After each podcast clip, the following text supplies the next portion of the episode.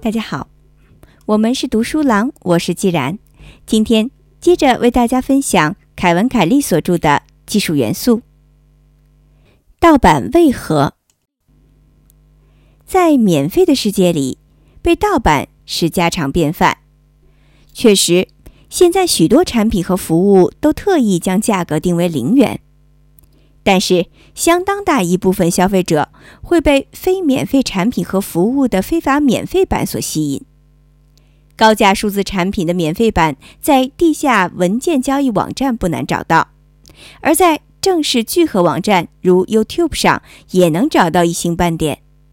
大多数高价商品，如昂贵的商业软件，可以不花一分钱就获得。但是，非常便宜的东西也难逃被盗版的厄运。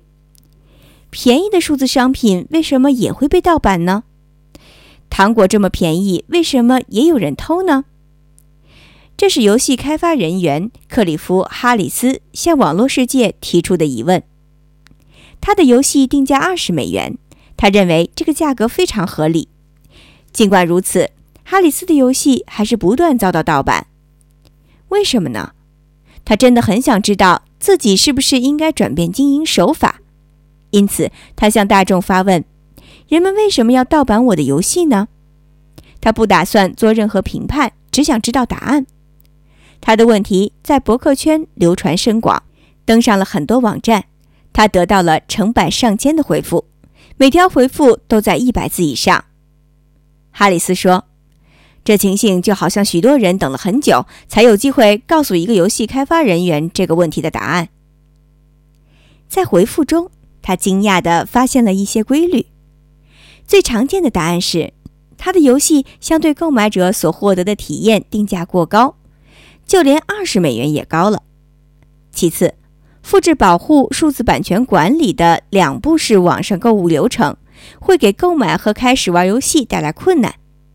任何挡在玩游戏的冲动和真正的玩游戏之间的东西，都被视为寻找免费版的合理信号。哈里斯还指出，意识形态和思想上的原因也是占少数的决定因素。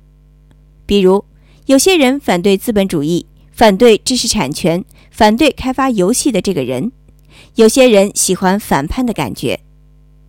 值得赞扬的是，面对这些真诚的回复，哈里斯改变了自己的想法。他决定转变商业模式，他将游戏的价格降低一半至十美元。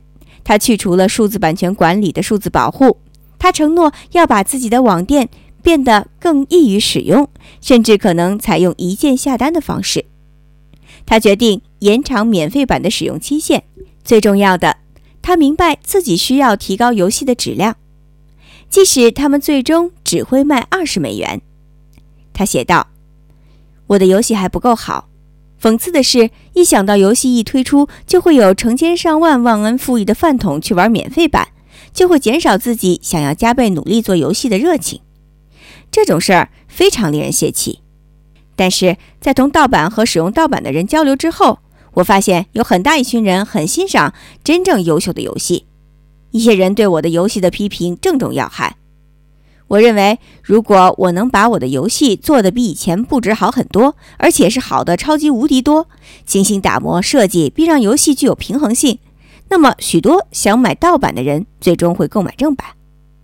我以前曾因为游戏被人盗版而低落，但现在真正受到了他们的启发。我现在正比以往更努力地让自己的游戏变得有趣和精致。最后需要说明的是。我正尝试让用户能够更方便地购买我的游戏。我正麻烦支付服务提供商在我的网站上也支持亚马逊的一键支付功能。我认为这会比 Steam 更方便。我一直都在尽力改进购买流程，让它尽可能的方便快捷。哈里斯的对话盗版者一文不长，只有一页，值得一读。看看他的改进工作是否能推动销量。应该非常有意思。我希望他将这一伟大行动坚持到底，并继续跟进。明年发表文章，谈谈后续情况如何。感谢瑞贝塔·布拉德。二零零八年八月十九日。